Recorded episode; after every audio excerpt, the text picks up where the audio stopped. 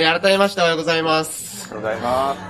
えーこの教会にですね、4月からちょ、ちょくちょく、ちょくちょく、あの、通わせていただいて、えー共に礼拝を捧げられることを心から感謝しています。まあ、この4月からですね、あの、何度か通わせていただく中で、まあ、この教会の特徴って何なんだろうってこう、あの、考えたりするんですね。まあ、その結果ですね、あの、僕がたどり着いた一つのこの教会の特徴っていうのは、損をする教会なんじゃないかなって思いました。まあ、損する教会って聞くと、なんか、嬉しくないですよね。嬉しくないんじゃないかなって思うんですが、まあ、なぜなら、私たちは、物質的な豊かさの中に生きていて、まあ、損するよりも得した、得したいって思うから。まあ、なので、あの、得する教会ですねって言われた方が、まあ、ちょっと嬉しいかもしれないんですが、まあ、僕はですね、この教会は、損する教会だなっていうのを思いました。まあ、何かを得ることが喜ばれる時代、そして、えー多くのものを持っている人が評価される時代に私たちは生きています。しかし、キリスト者、クリスチャンとしてのこの地上での歩みっていうのは、何かを得ていく人生ではなく、すべてを失っていく人生なのではないかなと思います。まあ、な、なぜなら、イエス・キリストの人生というのは、何かを得ていくものではなく、すべてを失っていく歩みだったからです。イエス・キリストは地上で権力を得て、多くの所有物、えーいろいろな持ち物を得て生きていくという歩みではなく、キリストとして神の姿を捨てて、この地上で人生を全うされていきました。まあ、イエス・キリストの十字架への道のりは何かを得ていくものではなく、すべてを失っていく道のりだったんですね。イエス・キリストの十字架への道のりとは、弱くされ、傷つけられ、そして、失う歩み。まあそう思うと、私たちの人生は何かを得ていくものではなく、失っていくことこそ、イエス・キリストの後ろを歩くということなのかもしれないと思います。私たちはいつも損得を素早く計算して、どうしたら得になるだろうかと考えます。自分と同じタイミングでレジに並んだあっちの人の方が早かったなって 思うとちょっと損した気分になるわけなんですね。あっちの方が良かったな。あの店員さんの方が、あ、あのいつもの店員さん手際がいいかこっちかなとか。まあ思うのは、まあ早く私たちは得していきたいからなんですね。まあ僕もこう帰りとかですね、あのスーパー寄ると、まあ半額のものを買いますよね。あの定価のものと半額のものが置いてあったら、まあ半額どうせ今日食べるしと思って半額のものを買います。まあ大体、うちの近くのスーパーは夜8時以降になると、あの半額になるっていうのをですね、あの知っていますので、まあ大体こう仕事帰りにそこによって買うわけなんですね。まあしかし、この物質的な豊かさの中で得をするという生き方を私たちが続けていくとき、私たちはそれが本当は貧しい心なんだということに気づくことができません。パウロという男は今日お読みしたこのピリピを書いた、えー人ですけれども、彼はイエス・キリストに出会うまでまさしく目に見える豊かさを持った人でした。まあ彼は当時の世界にあって最高峰の教育を受け、そして称号を手にしていたんですね。え5節6節を読むとこのように書かれてあります。これはまパウロの経歴でもあるんですが、こう書かれてあります。私は生まれて8日目に割礼を受け、イスラエル民族、ベニヤミ、ベニヤ部族の出身。ヘブル人の中のヘブル人。立法についてはパリサイ人。その熱心については、教会を迫害したほどであり、立法による義については、非難されるところがないものでした。まあ、8日目に割礼を受けるというのは、アブラハムから与えられている正統派のユダヤ人であるっていう印。えイスラエル民族の中のベニヤミンっていうのは、私はサウル、サウル王やエステルといった人たちの子孫ですよって、まあ、胸を張ってるわけなんですね。立法による義については非難されるところがない。まあ、何百という立法ですね。彼は守っているって言います。彼はガブリエル門下出身。まあ、もう超名門というか、な、な、なんて言ったらいいんでしょうかね。まあ、東京、東京大、まあ、もっと今、世界ランキングで言うともっと上の大学あると思うんですけど、まあ、トップクラスの大学を私は出ている。そして彼は議員でもあったんですね。そして、ローマ市民権という、まあ、特別な権力も、権利も持っていました。まあ、ここで彼が言いたいことは何かっていうと、俺ってすごいんだぜって、まあ、ここで言ってるわけなんですね。まあ、テストで100点を、100点以外取ったことがないみたいなんですかね。まあ、そんな感じを彼はここで言います。まあ逆に、みんなが欲しくても手に入らないものも彼は持っていました。これは彼がイエス・キリストに出会う前に誇っていたものだし、彼が、まあ、自慢していたものだったんですね。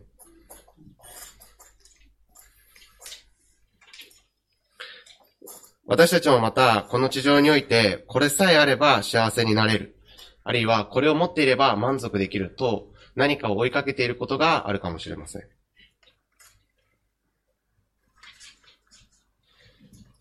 パウロは、その当時、みんなが手にしたいという全てを手に入れ、賞賛を得ていました。誰もが望む人生を歩んでいました。しかし、イエス・キリストに出会ったパウロは、今日、続けてこのように語ります。7節と8節しかし、私は自分にとって得であったこのような全てのものをキリストのゆえに損と思うようになりました。それどころか、私の主であるキリストイエスを知っていることの素晴らしさのゆえに、私は全てを損と思っています。私はキリストのゆえに全てを失いましたが、それらはチリアクタだと考えています。パウロはこのように語ります。彼はイエス・キリストと出会った時、自分が努力して得てきたビッグタイトルは、損だったと言い切ったんですね。自分の、自分にとって得だったものは損と言います。まあ、必要なかったではなかったんですね。損と言いました。も、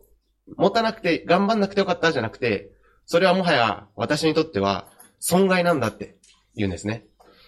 100点しか取ってこなかったこの人生は、そして今自分は誰よりも称号を手にし、自由に動けて、みんなから羨まれるこの生き方、っていうか、それ、私が持っている全てのキャリアは、私にとって害、私にとって損害を与えるものなんだと、パウロは言います。彼の持っているこのタイトルは、まあ、教会の中で使えなかったのかというと、決してそんなことはありません。キリスト教会の中でも喜ばれるタイトルでした。喜ばれるキャリアでした。しかし彼はそれをチリアクタだと言いました。まあそれはですね、もうちょっとわかりやす、まあチリアクタもわかりやすいんですけど、あの、僕、チリアクタって言葉あんま使わないんで、あの 調べてみたところというか、まあもうちょっとどういう言葉があるのかなと思ったところですね、ゴミカスって、えー、いう風に書いてあって、こっちの方がわかりやすいなと思いました。パウロはですね、ゴミカスって言ったんですね。まあ、えー、わかんないですけど、国家の議員であることを、えー、そして、まあ、東京大学を出身していることを、まあ、わかる、ちょっと今僕のですね、あの、キャリアっぽいのをちょっと 上げてるんですけれども、え、それらは、彼は、そ彼はそれらを、まあ、ゴミカスだったって言っていたんですね。まあ、その職業やそこを出ることが悪いことではなく、彼にとって、それは自分にとっていらなかったって、そしてまあ、損害を私に与えていると言いました。なぜなら、彼が頑張って求め、手にしたものが、イエス様との仕切りになり始める可能性があったからなんですね。イエス様を頼ることではなく、自分が手にしてきたものに頼ってしまう可能性があったから。彼は、イエス様に頼れなくなりそうになるもの、自分を、まあ、誘惑と言ったらいいんでしょうかね。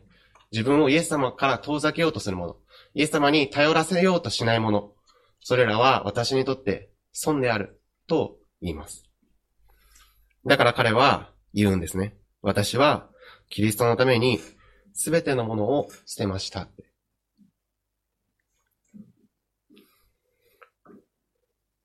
パウロは愚かな人だったんでしょうか？イエス・キリストのために自分の全てを使って得たものを捨てること。それは無駄だったんでしょうか？まあ僕はですね、二十歳の時に、こう、神様から、まあ高校生伝道をやらないかって声をかけられて、まあ、今この働きをしているんですね。まあそれまで自分は小学校の先生になりたいと思っていました。まあ原先生もですね、小学校の先生されてたと思うんですけど、さ、ですよね？ですよね。されてたと思うんですけど、僕はですね、もう小学校の先生に小学生の時からなりたかったんですね。小学校4年生ぐらい、あ、5年生かな。あの、素敵な先生に出会いまして、あ、自分もこんな先生になりたいって思って、小学校5年生、10歳とかですかね、11歳。えまあ、10年間ぐらい、こう、小学校の先生になるために、えー、頑張、頑張ってきた、あんま頑張ってきた。まあ、進路も 頑張って、頑張、頑張りましたね。進路も選んで、えー、教育学部に入って、で、あの、歩んでいたんですね。で、えっと、まあ、教育実習みたいなのもあって、で、思いました。これでお金もらえるんだったら、めっちゃ幸せやんって思ったんですね。まあ、朝8、あ朝早い、朝早くて夕方までいたんですけど、まあ、でも、幸せだなって。あの、廊下を歩き、学校の廊下を歩きながらですね、転職ってこういうことかなとか思いながら、まあ、こう歩んでいたんですね。まあ、しかし、神様から高校生連動の働きを一緒にしないかと言われてですね、まあ自分は、マジかって思いました。まあ自分はここまでやってきたのに、そして、うん、そっちかってこう思いながら、まあ悩んでいたんですね。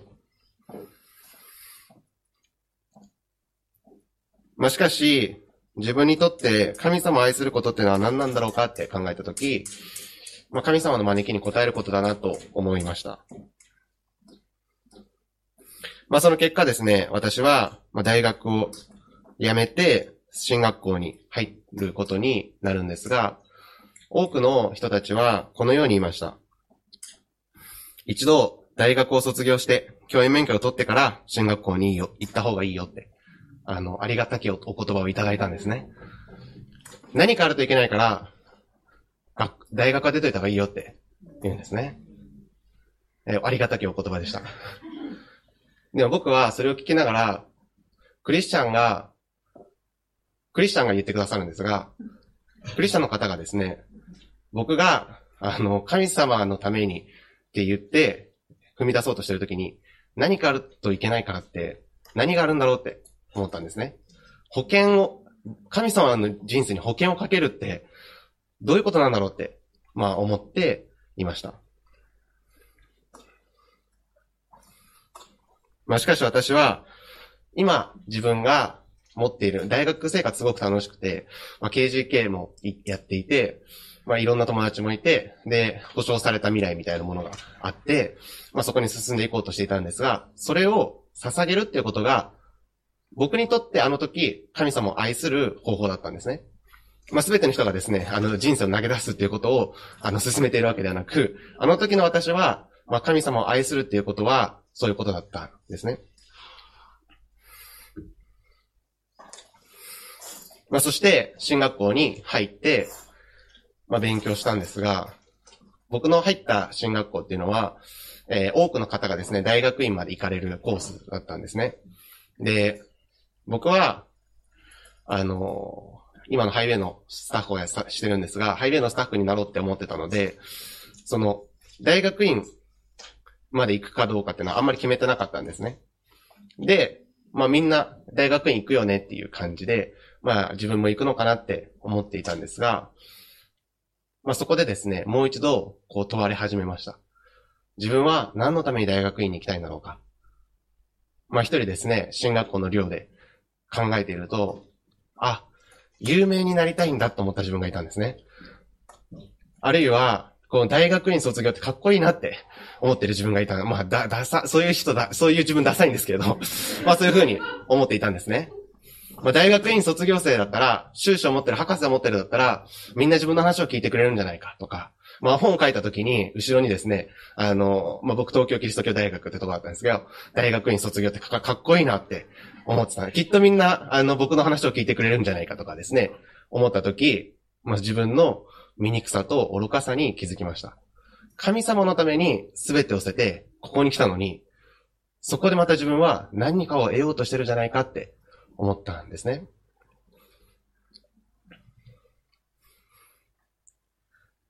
主への純粋な応答を、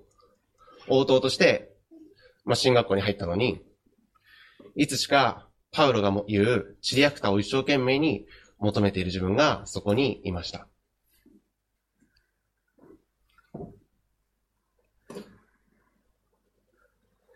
そして、神様の評判より人の評判を求め、神様を愛することより人に愛されようとする道を選んでいる自分に気づいたんですね。まあ、それに気づいたとき、自分は大学院には行けないなというふうに思いました。もう一度、心から神様を愛するという行為の中で、まあ、大学で、私、大学院で学びを進めるんだったらいいんですけれども、今の自分にそれはできないって思ったんですね。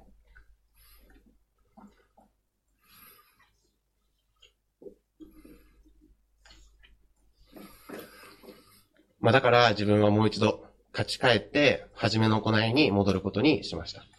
まあ結局進学校を卒業して大学院には行かず、そのままハイビエのスタッフになったんですね。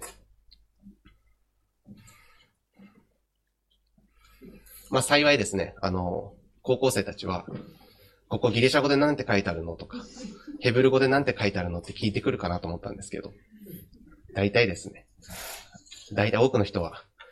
彼女が欲しいっていう。彼氏が欲しい。え親とうまくいかないっていうですね。あの、僕が進学校で勉強したことではないことをですね、ばかり聞いてくるっていう感じなんですが、まあ、もし私たちが豊かさしか選ぶことができないとするならば、それは非常に貧しい心だと思います。不自由な心だなと思います。なぜなら、選択肢が一つしかないからなんですね。混んでいるレジと空いてるレジで、空いてるレジに私たちが自動的にこう、まあ、行っちゃいますけど、あれは選んでんじゃなくて、選ばさ、選択肢が一つしかない状態ですよね。選ばされている状態なんじゃないかなって思います。しかし、もし私たちが貧しさを選ぶ、損を選ぶ心の豊かさがあれば、混んでいるレジに並ぶという選択肢も出てくるはずなんですね。子供に犠牲を払って優しくすることができず、あるいは両親にイライラしてしまうなら、あるいは会社の人に犠牲を払って手を貸すことができないとしたら、それは選んでるんじゃなくて選ばされている状態です。選択肢が一つしかない。損しない方を選ぶしかないというのは非常に不自由な行動です。しかし私たちが誰かを愛することを選べるとしたら、損を選ぶことができるとしたら、それは自由な心ではないでしょうか？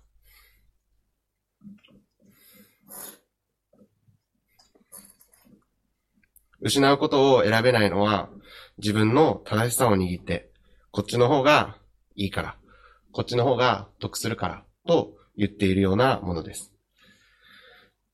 そして、自分の正しさを主張しようと、私たちは与え合うのではなく、むしろ奪い合って、まあ、子供がですね、砂場の砂をこう立てていく、砂でですね、山を立てていくとき、他のところから砂を持ってきて、それを補強するように、私たちも与えるものではなく、何か誰かから奪って自分の正しさを補強しようとしていきます。まあそれは、パウロに言わせれば、立法による自分の義、自己義任という生き方です。三章九節にこう書かれてあります。キリストにあるものと認められるようになるためです。私は、立法による自分の義ではなく、キリストを信じることによる義、すなわち信仰に基づいて神から与えられる義を持つた持つのです。彼は、自分に、自分による義、自分で獲得する義ではなく、キリストによる義が欲しいと言うんですね。私たちがもし損をする方を選べないなら、あるいは貧しい心しかないならば、私たちはそれを主の前に差し出していきたいなと思います。私たちがイエス・キリストの前に進んでいくとき、私たちはイエス・キリストから選ばれているということを知ります。まあ、もっと言うと、イエス・キリストこそ一番の損を選んでくださったんですね。損害を選んでくださいました。それはあなた自身。です。神様があなたを選ぶメリットはないんですね。得は何もなかったと思います。あなたを選ぶことは神に、神にとっては損でしかなかったはず。でも神はあなたを選んだんですね。イエスはこの地上で最も損の人生を歩まれました。フィリピンの2章6節から8節にはこう書かれてあります。神の見姿であられるのに、神としてのあり方を捨てられないとは考えず、ご自分を虚しくして、しもべの姿をとり、人間と同じようになられました。人としての姿を持って現れ、自らを低くして、死にまで、それも十字架の死にまで従われました。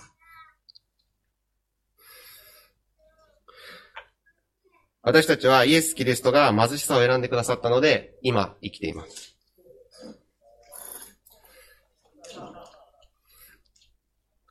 私たちがイエス様のもとに進んでいくとき、まあ自分の正しさ、自分で何とかしようと勝ち取ってきたもの、自分を守るために得て、得ようとしてきたもの、それらをすべてイエス様の前に持っていき、イエス様の見前に私たちが進んでいくならば、私たちはイエス様の心の豊かさに触れることができます。そして、私たちがこの失うという生き方、貧しさを選び続けていくならば、時には困難に出会う時もあると思います。あるいは死を経験することもあると思います。しかし、私たちは死から復活されたお方を信じているんですね。なので、イエス様のために私たちが損を選ぶこと、まあ自分に死んでいくとき、私たちはそれを獲得していきます。まあ、ある神学者は、永遠に、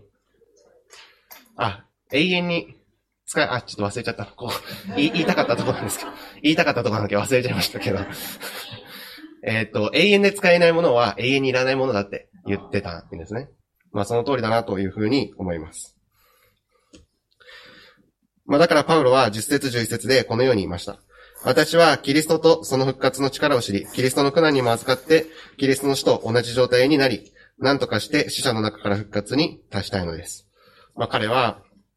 キリストと共に死を経験するならば、キリストと共に復活する。そして私はそれを信じ、それを得たいと走り続けていきます。キリストのために失ったものは、キリストと共に得るということです。まあ僕はですね、先ほど学校の先生辞めま、や、行くね、や、なるのは辞めましたって話をしたんですが、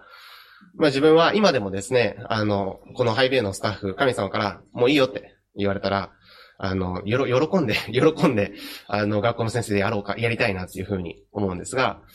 まあ、ここさい、ここ最近というか、まあ、ここ数年ですね、ハイベイのスタッフになって、すぐだ、すぐ1、2年ぐらい経ってからだったと思うんですが、いろいろなミッションスクールに招かれるようになっていきました。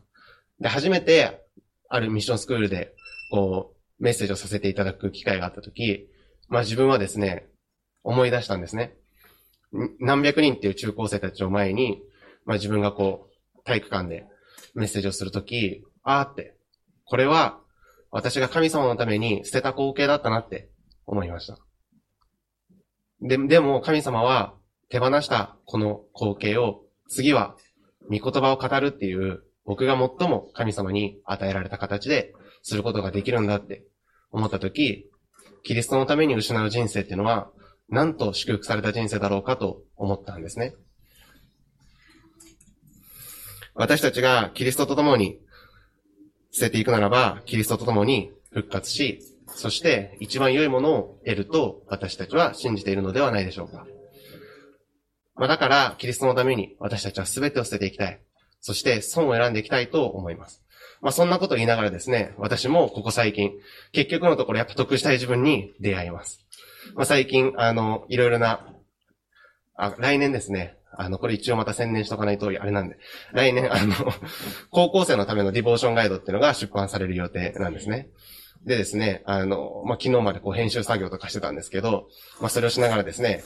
なんかやっぱ、誇ってる自分はそこにいるんですね。で、僕は今日メッセージこれをするって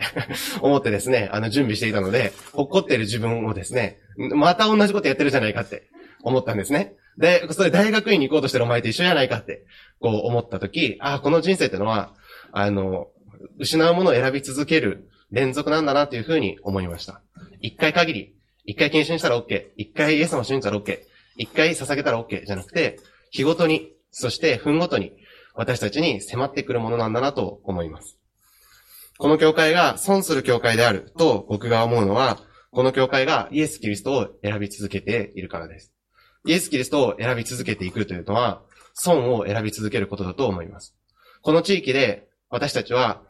一番損する場所でありたいんですね。あの教会一番得してるよねって言われたくないですね。あの教会が一番損を進んで選んでる。まあ、そのように私たちはキリストが選んだ道を選び続けていきたいと思います。なぜなら、私たちだけがその先にあるキリストの豊かさを知っているからです。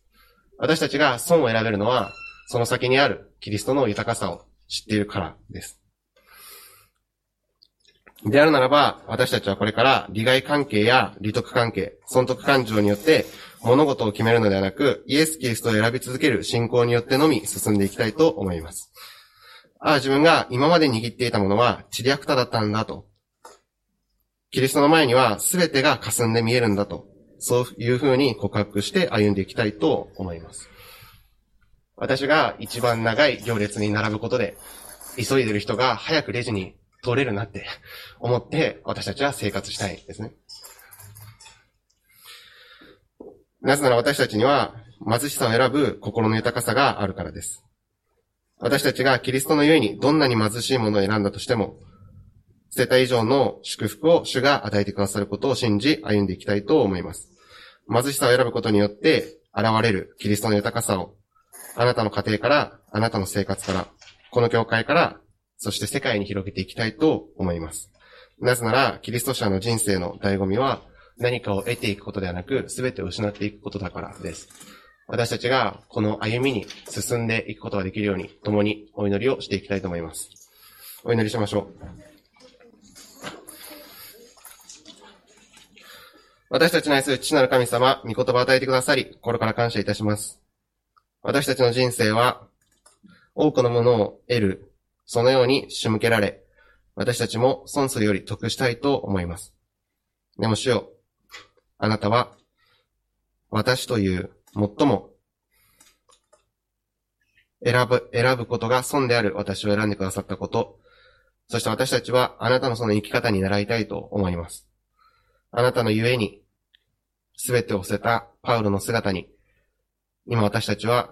どのように応答すべきでしょうか？今私たちがあなたの前に捧げなければいけないもの、損を選ばなければいけないものは何でしょうか？